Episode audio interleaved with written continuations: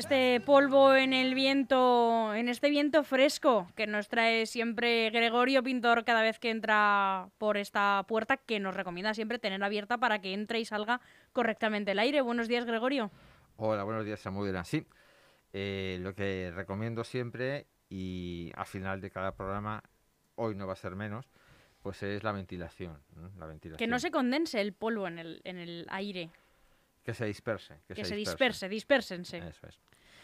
Bueno, tenemos hoy un montón de temas a tratar, eh, a ver si nos da tiempo a todos. Eh, Vamos a recordar que, que pueden contactar con Gregorio, el medioambientalista, a través de, nuestro Twitter, por ejemplo, de Radio LGN, a través del teléfono, apunten 676-352-760 y también ahora a través del email el medioambientalista, todo junto, el medioambientalista gmail.com y que nos pueden escuchar a través de nuestra web, elgeneradio.com y a través de las ondas en el 92.2 y 99.3 de la FM. Y ahora sí, el sumario de hoy, los temas a tratar. Eh, como siempre, hay un día que celebrar que tiene que ver con el medio ambiente, bien sea hoy, bien sea en la semana.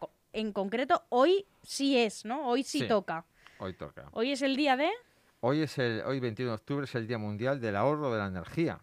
Todos más o menos eh, intentamos ahorrarla por un tema económico. Lo que pasa es que hay que ir un poquito más allá, ¿no? Eh, nos jugamos mucho en el tema de, del ahorro de recursos ¿eh? naturales, pues para dejar a nuestros hijos un mundo mejor. Entonces, Efectivamente, hoy eh, cada, cada 12, perdón, cada 21 de, octubre se celebra el Día Mundial del Ahorro de Energía, desde hace poquito, desde el año 2012. Entonces, pues este día, pues mm, eh, asociaciones, eh, el Ministerio, comunidades autónomas, pues hacen, hacen publicidad sobre las ventajas que tiene para todos, no solo económicas, el ahorro energético, ¿no? Entonces, bueno, pues nos dan eh, consejos, pues como apagar las luces innecesariamente, que, no usemos, eh, pues eh, ventilar las horas centrales del día, bueno, pues cambiar las bombillas a bombillas LED, usar la calefacción y el aire acondicionado de manera racional, procurar descongelar los alimentos eh, a, temperatura ambiente en vez de abusar del, del microondas. Eh, y además se descongelan y quedan fatal. Queda mucho mejor siempre a temperatura ambiente. Sale una huella muy sospechosa y un color muy, raro, muy raro, ¿sabes? Eh, de hecho, fíjate, para aprovechar la luz natural en la Unión Europea y creo que en algunas otras partes de, Occidente, lo que se hace es el cambio de hora. Este fin de semana cambiamos la hora, ¿eh? con el fin de aprovechar mejor la luz solar. hay, sé que siempre hay polémica eh, con respecto a ello, pero bueno, yo entiendo y, considero que sí que es una medida acertada, ¿no? lo de cambiar la hora para, para aprovechar mejor la luz. Bueno, pues desenchufar los aparatos eh, eléctricos estos que están en, que no necesitan conexión eh, continua y bueno, pues una medida un poco desconocida eh, que se recomienda este año mucho es mm, sacarse el certificado energético, que las viviendas, que las viviendas se saquen el certificado energético. Muchos seguros de, viviendas, pues de manera gratuita, pues te, te asesoran para sacarte este, este documento. Este documento que simplemente es un informe en el que clasifica la vivienda eh, de manera energética en, función de, unos parámetros, ¿no? Eh, bueno, pues eh, la clasificación es como la de los electrodomésticos que vemos todos en la lavadora cuando vamos a, una, a comprar un, electrodoméstico, un frigorífico y demás. De la A a la G, ¿no? y entonces, bueno, pues la, clasificación A es la que menos energía consume y la que menos emisión de CO2 produce y la G la que más. esta clasificación, eh, este certificado energético, mejor dicho, es obligatorio desde el año 2007 en nuestro país para todas aquellas viviendas que se quieran alquilar o vender. Entonces, bueno, pues se puede conseguir en consultoras, ¿eh? Pero vamos, que ya te digo que de manera mm, gratuita hay muchas eh, aseguradoras que lo ofrecen pues como un complemento a, sus clientes. ¿eh?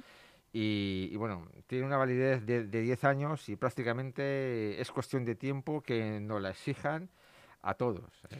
También, Gregorio, em, este que, tu casa, que tu vivienda tenga una certificación energética buena, eh, óptima a poder ser, significa que tú te vas a ahorrar dinerito, que por ahí podemos pillar también a mucha gente, ¿no? Porque te lo, digo desde mi experiencia, ¿no? Yo antes vivía en una casa, eh, la verdad que desconocía el certificado que tenía, eh, y ahora vivo en otra casa que tiene un ahorro de energía mucho más grande porque tiene unas placas solares en el techo del edificio, en la que vivía antes, ¿no? Y es que he notado un ahorro eh, económico en las facturas, sobre todo de la luz y, bueno, claro, en, en las fundamentales, ¿no? en luz y agua eh, tremendo. Sí. Bueno, eh, hay, yo he escuchado y he leído pues documentos que dicen que uno, un hogar medio puede ahorrar eh, incluso 2.000 euros al año. A mí me parece mucho, pero lo que sí es cierto es que se ahorra mm, bastante. Yo no te sé decir si 2.000, pero sí he notado mucho cambio, ¿eh? Mucho. Eh, lo que buscan los técnicos que acuden a tu, a tu casa son lo que, lo que ellos llaman eh, los puentes térmicos, que son aquellos lugares, pues por ventanas o incluso la fachada, en los que se pierde frío en, en, verano y se, y se pierde calor en invierno. Entonces, bueno, pues hay técnicas muy sencillas y, y económicas, pues para poner pues aislantes en, en las cámaras de aire, eh, cambiar, bueno, hay incluso subvenciones para cambiar los cristales con puente térmico, de esos que son dobles, o incluso la carpintería de, las ventanas, de las terrazas, mm, por cambiarlas de, metal a PVC, que transmiten peor el calor y aíslan más. Y bueno, pues estos pequeños detalles eh, pues nos pueden ayudar económicamente, pero sobre todo nos ayudan a consumir menos. Lo que pasa es que hay que hacer una inversión, ¿no? Como, como la gente que cambia ahora a un coche más ecológico, ¿no? que tenga una etiqueta eco, una etiqueta cero, son más caros, pero luego ahorras mucho. Bueno, eh, también hay, hay, hay, cosas que no suponen ningún coste. Por ejemplo, lavar la ropa en vez de a 60 grados, pues a, 40, que está bien, eh, limpia prácticamente de igual y, bueno, pues ese salto térmico de 40 grados a 60 pues es eh, muy costoso eh, desde el punto de vista medioambiental y, nos ahorra también dinero. Pero sí que, que, evidentemente cambiar las ventanas o poner un aislante en tu vivienda, pues requiere una pequeña inversión. Pero no todo es hacer esa inversión, sino pequeños gestos. Te voy a hacer yo una pregunta hoy a ti. Hay veces que antes de fuera de micros, Gregorio cuando entra a veces dice, fríeme a preguntas, fríeme a preguntas. A veces me paso, pero bueno, ya te, voy a lanzar esta cuestión, me dices cómo lo haces y pasamos siguiente, al siguiente tema, si quieres. Em, como te decía, yo creo más eh, en los pequeños gestos, ¿no? Porque también hay veces que igual le exiges un esfuerzo económico a, personas que no pueden llegar a hacerlo. Pero esos pequeños gestos están en manos de todo. Yo nunca había pensado esto, pero hace poco lo descubrí y, bueno, yo sí lo hacía, pero sin saber que estaba muy bien hacerlo. Que es tener bien ordenado tu frigorífico. Porque eh, muchas veces había un estimado y no te lo sé poner en pie de cuánto dinero y de cuánta energía se gastaba, pero gastamos mucha energía en nuestros electrodomésticos, eh, centrado sobre todo en el frigorífico, porque a veces vamos, lo abrimos un poco mirando a ver qué, ¿no? O a ver dónde he puesto eh, los cogollos de lechuga, o a ver dónde puse las salchichas, por ejemplo, ¿no? En cambio, si tú tienes un orden y tienes las cosas bien ordenadas, bien colocadas, bien empaquetadas, eh, es abrir la nevera, cogerlo y cerrar la nevera. Y ah, te digo que era, no me acuerdo qué dato era, pero era un dato muy alto el de la energía que se gasta por simplemente por ese gesto absurdo. Bueno, y cuanto más personas vivan en la vivienda, eh, más gasto todavía. Fíjate, el, frigorífico puede llegar a consumir el 40% de la energía que consume una vivienda. los, los frigoríficos nuevos pues ya tienen más o menos eso. Te tienen el cajón para carne, el cajón para verduras, el cajón para pescados. Eh, está estructurado pues para facilitar esa, esa labor. Pero mm, fíjate, eh, em, el frigorífico también podemos hacer regular la temperatura. También importante. regular la temperatura de conservación. Eh, no es necesario eh, enfriar tanto en verano pues como, como, en invierno, ¿no? Entonces, bueno, pues eso también lo podemos hacer. Pero fíjate, voy más allá. Hay ya algunos modelos de frigoríficos que incluso tienen la, la, puerta transparente o una doble puerta que tú la abres y es transparente con el fin de que cuando tú lo abras no se consuma tanta energía, no se pierda tanta energía. ¿eh? Sí, sí, sí, Pero sí, el orden dentro de, dentro de la nevera pues es un factor eh, a, priori insignificante, pero que va, tiene muchísimo peso. Así como optimizar el espacio en el lavavajillas para ponerlo cuando sea realmente necesario. mira, esto que te decía, en mi casa anterior no tenía lavavajillas, con lo cual eh, ahora sí tengo un ahorro en agua espectacular. Porque claro, eh, si no tienes la vajilla, si tienes que lavar a mano, pues lo suyo es que a ver si cierras el grifo tantas veces como lo necesites, pero a veces es complicado. Sobre todo si vas con prisa, es complicado. Y ahora he notado, además, el lavavajillas que tengo es fantástico, gasta un número de litros y punto, que creo que son nueve en total, que es una risa en comparación con lo que se gasta cuando tú lavas los platos. Sí, a razón de 15 litros por minuto. Una barbaridad, una barbaridad. Eh, fíjate, sí, sí, el lavavajillas consumes un poquito de energía, pero ahorras muchísima agua, que también se puede traducir en, un ahorro neto. Teníamos para hoy también, eh, Gregorio, no sé si quieres añadir o dar algunos consejos más acerca del ahorro de energía, ya que se celebra hoy el Día Mundial. Bueno, pues poner que todos pongamos en nuestras redes sociales el hashtag Día Mundial del Ahorro de la Energía. Para que todos nos enteremos y lo recordemos. Efectivamente, que es un hay que hay que recordarlo para, para dar un pequeño impulso a, esta batalla que tenemos. Eso es. También eh, tenemos que hablar hoy de, el, y ahora me lo explicas, porque yo lo leo y lo digo, pero yo no sé lo que es el informe SEO de protección de aves silvestres que habitan en medios urbanos frente a la destrucción de sus nidos y la pérdida de lugares de nidificación. Bueno, eh, ¿te acuerdas que la semana pasada hablamos de las aves migratorias sí. y dimos unas recomendaciones de cómo podríamos colaborar y di los datos de que la SEO es la Sociedad Española de Ornitología, que es una es eh, pertenece al grupo BirdLife, ¿no? Es una es una asociación ecologista científica, ¿eh? científica, pues de la yo para mí es la más importante del mundo y la más comprometida y la más seria. Entonces, bueno, pues eh, me han mandado un informe, a mí y a todos, supongo que a todos los técnicos municipales y, a todos aquellos eh, agentes que implicados pues en la, en, la gestión y, de, y incluso en la construcción de edificios y, de urbanismo y, de, urbanismo ¿no? de planificación urbana. Con el fin de, mm, de, que bueno pues que las aves en, dentro de las ciudades pues están desapareciendo por muchos factores. Pero en este caso, este informe hace referencia única y exclusivamente a los lugares de nidificación. Hay pues muchas especies afectadas eh, que a todos nos suenan, la golondrina, el avión, el vencejo, que hemos hablado eh, de ellos, eh, cernícalos, halcones, autillos, lechuzas, gorriones y colirrojos.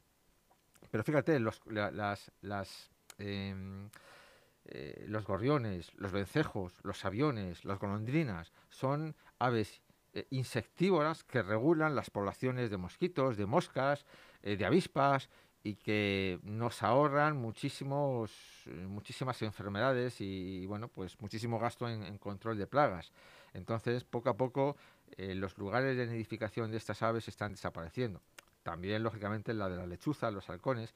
Hay que tener en cuenta que las ciudades se han convertido en un foco de atracción de no solo de aves, sino de todos los animales. Ya hemos dicho en algún programa que las temperaturas en las ciudades son mucho más cálidas en, en, invierno, eh, son mucho más, eh, mucho más fresquitas pues en, verano y entonces eso hace es un polo de atracción pues eh, para insectos, para abejas, para halcones, tenemos varias parejas de halcones ya instaladas en Leganés, para pequeños mamíferos mm, y en fin, eh, para aves también. Entonces, bueno, pues eh, los lugares de nidificación de, estas aves mm, pues están desapareciendo. Entonces, pues hay que, hay que buscar soluciones entre todos pues para facilitar y pues eh, la instalación. fíjate que mm, ya en este, me, me, llamó mucho en este informe, es un informe muy extenso de, de, casi, de casi 100 páginas, me llamó mucho la atención pues eh, una referencia que hace a la primera a la primera mm, a la primera ley de protección de aves de nuestro país, que es del año, lo voy a leer porque es, es, es precioso. ¿eh? Es una ley eh, del 9 de septiembre de 1896 por la que se dictan las normas para la protección de los pájaros. Antiquísima, ¿eh? ¿No se ha modificado? Sí, sí, se ha, se ha modificado, ah. pero el, vamos a ver, se ha modificado, pero el espíritu es prácticamente el mismo. El mismo, es el mismo, ¿no? Entonces, eh, me hace mucha, es eh, casi casi gracia inocente, ¿no? pone la obligación de que en todos los colegios, en la puerta de los colegios, esté este cartel, ¿no? Eh, que dice así, niños, no privéis de la libertad a los pájaros, no los martiricéis, no los destruyáis. Eh, Dios premia a los niños que protegen a los pájaros y a la ley, y la ley prohíbe que se les cace, se destruyan sus nidos y se le quiten sus crías. ¿no? Esto lo ponía en, España, en, Filipinas, en Cuba, en Puerto Rico, en Guam, pues en todo lo que era entonces España. ¿no? Y luego otro cartel informativo obligatorio había que poner en la puerta de todos los ayuntamientos que dice así. Los hombres de buen corazón deben proteger la vida de los pájaros y favorecer su propagación. Protegiéndolos, los labradores observarán cómo disminuyen en sus, tierras, en sus tierras las malas hierbas y los insectos. La ley prohíbe, prohíbe la caza de los pájaros y señala pena para los infractores. Toda ley tiene un régimen sancionador y aquí pues la, la ley sancionaba hasta con cinco pesetas pues eh, el hecho de, Era mucho entonces. Era mucho. Fíjate, ahora mismo la, la, ley de protección de aves que tenemos, pues prohíbe con hasta 200.000, eh, perdón, 200.000 euros, Fíjate. Eh, pues eh, dar muerte, bueno, o matar o destruir nidos de las aves, ¿no?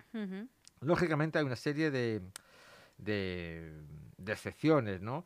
Se pueden cuando no hay más remedio, pues capturar aves, pues para temas de, bueno, pues temas de seguridad del tráfico aéreo, por ejemplo, o por temas de o por temas de de control, ¿no? De, de la especie también. Sí, bueno, para coger, capturarlas y reproducirlos en cautividad, o para, en fin, e, ese, o para el estudio, o para la difusión, para ese tipo de cuestiones sí se pueden capturar aves, pero está muy restringido y, y bueno, pues hay, hay penas eh, hay multas muy, muy elevadas. ¿no?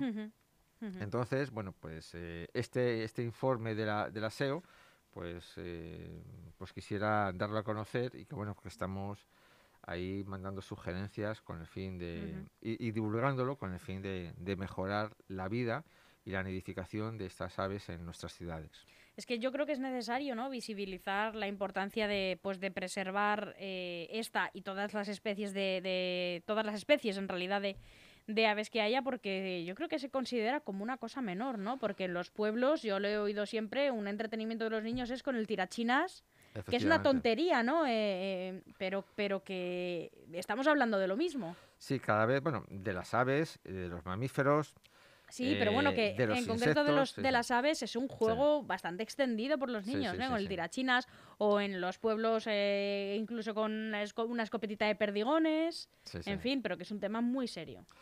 Eh, sí, porque, bueno, mm, recientemente ha habido, esta semana, ha habido un programa de televisión relativo a la desaparición de los gorriones en las ciudades, por ejemplo, ¿no?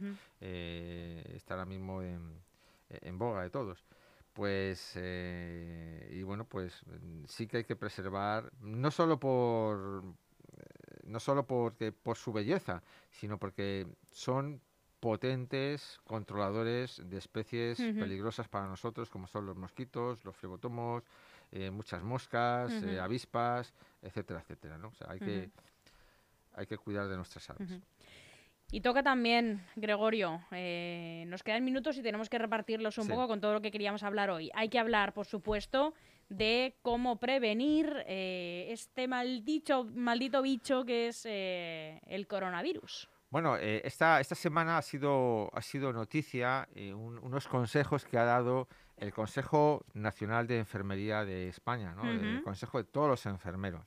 Y viene esto a, eh, en la línea de lo que decíamos hace un par de semanas, ¿os acordáis? que cuando hablábamos de que se estaba ya especulando, había mm, bastantes razones para pensar eh, una nueva vía de transmisión del coronavirus, que era eh, los aerosoles, los aerosoles que permanecen suspendidos en el aire muchísimo, hasta horas incluso, sobre todo en lugares cerrados. Entonces, el Consejo Nacional de Enfermería pues hace una serie de recomendaciones, las ha hecho públicas, y bueno, pues las voy a leer a continuación. ¿no? Eh, bueno, dice, sí, sí, por favor. Dice, ventilar con aire exterior frecuentemente abriendo puertas y ventanas, que eso lo decimos prácticamente todos los días. Los portales es un, es un factor de riesgo importantísimo. La verdad es que aquí en Leganés los administradores de fincas han hecho un esfuerzo ímprobo para aconsejar a sus administrados eh, las, eh, las, indicaciones de, de, ventilar los portales. Veo como hay muchos portales que tienen incluso cristales de la puerta quitados, ¿no? Entonces, utilizar mascarillas bien ajustadas. Fíjate, hoy llevo yo dos mascarillas porque... es verdad, me lo dices mucho eso, Gregorio. la mascarilla que, que, esté bien ajustada. Yo, yo, yo, llevo dos. A pesar de que, bueno, pues eso es un poco molesto. Fomentar las actividades al aire libre. Fíjate, en muchos, en muchos colegios, eh, pues es lo, es lo, que se hace. Cuando se puede, hoy está lloviendo o hace frío, pues bueno, hay que, hay que limitar las actividades. Eh, lógicamente se vienen eso condiciona mucho las actividades al aire libre, pero siempre que se pueda, las actividades al aire libre hay que, hay que favorecerlas, ¿no? Hablar en, en voz baja, ¿no? No solo porque emitimos menos gotículas y menos aerosoles, sino porque, bueno, pues, eh, bueno, sobre todo por eso, porque emitimos eh, menos gotículas y, menos aerosoles. Pero eso está siendo complicado, ¿eh? Porque, sobre todo para las personas mayores o las personas que padecen de de una mala audición, porque entre la mascarilla que no nos podemos acercar es complicado. Sí, la verdad es que la mascarilla ha traído efectos colaterales pues para aquellas personas porque tienen mermadas alguna facultad. Fíjate simplemente los sordomudos que en los labios, ¿no? Sí, sí, sí. Eh, qué complicación tan grande sobrevenida han tenido. Pero fíjate, bajar, bajar la, el sonido de los locales, de los bares o de los pubs, pues se ha, mm, descubierto que es una medida pues muy eficaz porque obliga a la gente a hablar más alejado ¿eh? y, no tiene que acercarse tanto para poder comunicarse. O sea, que mm, bajar la voz y bajar la, música en algunos sitios. ¿no? Guardar, por supuesto, la, la, distancia de seguridad, importantísimo. ¿no? A pesar que contra los, los eh, aerosoles tenemos mm, poca defensa, porque se pueden trasladar en lugares cerrados, prácticamente ocupan el volumen, ¿eh? ocupan el volumen de, la habitación. Entonces, eh, hay que evitar que el, uso de las mascarillas eh, pues se, caigan, ¿no? Todos vemos cuando pasemos por la calle que, bueno, pues que se te caen por debajo de la nariz y la gente, bueno, pues la, la, deja, ¿no? Porque es más cómodo. Hay que estar pendiente de Hay que estar muy pendiente, ¿no? Y luego, bueno, pues lavarse frecuentemente las manos, poner en donde se pueda, en los sitios de atención al público, pues poner pantallas de, de metacrilato como las que tengo yo aquí ahora mismo a mi alrededor. Me decía el otro día Jesús, y yo no la, no entendía, ¿no? Cuando me decían, oye, ¿y estos filtros que se venden en EPA y demás? Y yo le decía que lo importante era ventilar, sí, pero claro, el hombre me estaba, yo me estaba imaginando que se refería pues a, a, domicilios, ¿no? Yo insistía, todos los dormitorios, todos los salones, todas las eh, cocinas tienen que tener ventanas al exterior. Pero bueno, hay espacios, pues a lo mejor pues en un comercio o, un estudio de radio como este, pues que no tiene ventana al exterior por motivos obvios de, bueno, de, del sonido y bueno pues sí que conviene pues en esos sitios pues poner un, equipo de, filtro de, filtrado de aire. Pero eso sí luego hay que eh, llevar muy bien el mantenimiento de estos equipos EPA que se llaman vale yo no sé cómo voy de tiempo. Te quedan cinco minutitos. Vale bueno bueno, pues... Eh, Pero bueno, ya sabes que yo soy flexible, Gregorio. Pues, yo me lo tenía eh, estructurado pues para el tiempo convenido. Entonces, bueno, me, eso pues es un poco eh, sobrevenido, ¿no? Entonces, te, comento. importantísimo, importantísimo estos consejos de, valga la redundancia, del Consejo General de Enfermería. Recordemos que los, que los aerosoles son gotículas de saliva de menos de, 5 micras que permanecen suspendidas en el aire y que pueden desplazarse, por lo tanto, muchísimos metros. ¿eh? Nosotros, cuando, cuando, era, cuando era pequeño, me llamó mucho en el portal donde vivía, eh, esos ventanales que había, los portales de las casas antiguas, pues cómo la luz del sol filtraba el aire y se veían esas partículas eh, de polvo, ¿no? Bueno, pues que flotaban libremente en el aire. Bueno, pues eh, los, los, eh, los aerosoles flotan como esas partículas, se quedan suspendidas en el aire y pueden permanecer muchísimas, muchísimas horas. ¿no? un, 5 micras son, una micra es la milésima parte, la milésima parte de un milímetro. de un milímetro. De un milímetro. ¿eh? Fíjate, el tamaño de los no. Es, imposible. Y, al, ser tan pequeñas puede haber muchísimas.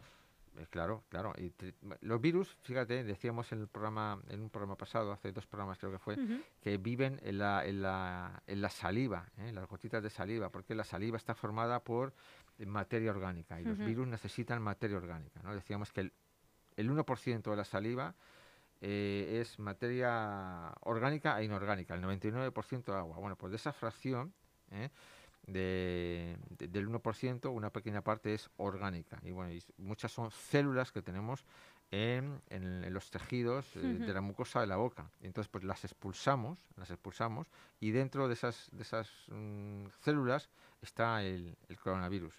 Y bueno, pues el coronavirus tiene un tamaño aproximadamente de, eh, de 15, 20 nanómetros. Un nanómetro es la milésima parte de un milímetro. Perdón, un, nanómetro sí es la milésima parte de, un, de una micra, de un micrómetro. ¿eh?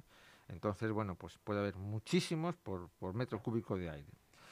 Y bueno, pues vamos a pasar, vamos a pasar a... Hablar de otra plaga. Sí, hablar por último eh, estamos en el mes de octubre, el mes de octubre, y hay una plaga en ciernes. Muy, ya, la tenemos encima. Constantemente. O sea, el ciclo biológico de las plagas, pues bueno, pues es, anual, ¿no? Entonces, eh, en noviembre, perdón, en octubre, tenemos que, eh, que vigilar y hacer una, una labor muy importante para prevenir luego en el mes de febrero, marzo, la procesionaria del cedro y del pino que luego causa muchísimos trastornos a, las, a, la gente alérgica, a nuestras mascotas, a los perros sobre todo, eh, y muchos daños a, estos árboles, a, los cedros y a los pinos. Y bueno, pues la manera de evitarlo, eh, pues es eh, vigilando y tratando, tratando a los árboles que mm, periódicamente tienen esta plaga, pues con, con endoterapia. Eh, inyectando en el sistema vascular de la planta, pues bueno, pues un, insecticida, ¿no? ¿Y por qué? Porque ahora mismo la procesionaria, esa, esa oruguilla que vemos en, a principios de primavera, finales de invierno, bajar, bajar de los árboles, eh, lo hace para enterrarse en el suelo. ¿eh? Para enterrarse, en el suelo, no lo sabía. Bueno, pues esa, esa oruga se entierra, se entierran todas juntas, hacen una especie de pelota y se entierran juntas. Pupan, es decir, están unos meses, pupar es que se convierten en crisálida. La procesionaria es una mariposa, las mariposas se hacen en capullos. Sí. Bueno, pues eh, desde el mes de marzo hasta el mes de junio pupan en el suelo y entonces emerge una mariposa, una especie de polilla. ¿eh? Esa polilla, pues eh, adulta, pues se aparea, ya sabes, machos con hembras y demás, y, pone huevos. Pone los huevos en el mes de junio, julio, en las acículas de los pinos y los cedros. Entonces, pues esos huevos que coloca fundamentalmente en las partes más altas y soleadas de los árboles, esos huevos eclosionan en el mes de septiembre, principios de octubre. Entonces salen de esos huevos unas oruguitas pequeñas. Entonces esas oruguitas eh, hay que cuanto más pequeñas son, porque poco a poco van creciendo, crecen digamos en cinco estadios, en cinco empujones, ¿eh? Eh, en cinco saltos, pues cuando son más pequeñas es cuando es más fácil y más baratas eliminarlas. Y entonces, pues, por eso, esas, estas, estas oruguitas pequeñas están en una fase inicial tienen aproximadamente un milímetro o dos de tamaño y es cuando eh, devorando las hojas pues se pueden envenenar con el veneno que inyectamos en el sistema vascular de, los pinos y los cedros mediante la técnica de endoterapia. Si no lo hacemos, pues estas oruguillas mm, de un milímetro en dos, tres semanas pasan a tener 5 mm, eh, milímetros, sería mucho más costoso matarlas. En otras 5 o 6 semanas pasan a ser de, un, de 10 milímetros, así hasta que cuando mm, llega en el mes de febrero, finales, pues tienen casi 3 centímetros, 30 milímetros, y ya con esos pelos urticantes sí que son más difíciles de matar, incluso de depredar, son un problemón para las para los, las mascotas en general, son para los animales, para los perros. Sí, pero a mí me preocupa muchísimo los bosques, ¿eh? los bosques de, además es, es típico de, de, los bosques de España y me da muchísima pena. Parecen árboles mm, esas bolsas, así como de... Mm, parecen árboles de Navidad. Eh, y bueno, pues rápidamente las orugas pueden devorar el, el 100% de las hojas y, debilitar al árbol y a la larga matarlo, porque luego vienen enfermedades, insectos eh, xilófagos, que son comedores de madera, y pueden matar al árbol. Esto no pasa, yo no sé, cuando viajo, a lo mejor voy de España a, Portugal, porque en Portugal no tienen apenas procesionaria, o a Francia tampoco tienen. Nuestras autoridades en ese sentido son bastante dejadas. ¿eh? Y, y es sabemos mucho de la procesionaria. Te he resumido el ciclo biológico aquí. Totalmente, sí. yo, no lo conocía. Y yo soy un, un, técnico base de un ayuntamiento normal. Fíjate, los técnicos de las comunidades autónomas o del ministerio tienen que tener los medios necesarios pues para atajar esta terrible plaga. Pero que hay cierta despreocupación ¿no? con este tema y debería controlarse mucho más de lo que se hace. yo, creo, yo creo que hay prioridades, entonces a lo mejor no lo consideran ellos una, un problema, pero créeme, yo con, con mis ojos de medioambientalista creo que es un enorme problema. Pues ahí eh, terminamos el programa de hoy. Gregorio, hoy nos ha dado tiempo a todo. Pues, hoy lo hemos hecho muy bien, ¿eh? hoy es para ponernos un, ocho y medio por lo menos. Vale. Pues muchas gracias, Amudena. Gracias a ti, Gregorio. Un placer por mm, de escucharte todo lo que nos eh, enseñas. Yo desde este desde esta mesa aprendo cada miércoles un montón de cosas. Y yo aprendo con tus preguntas, me hacen repensar. Un abrazo, Gregorio, gracias. un beso, adiós.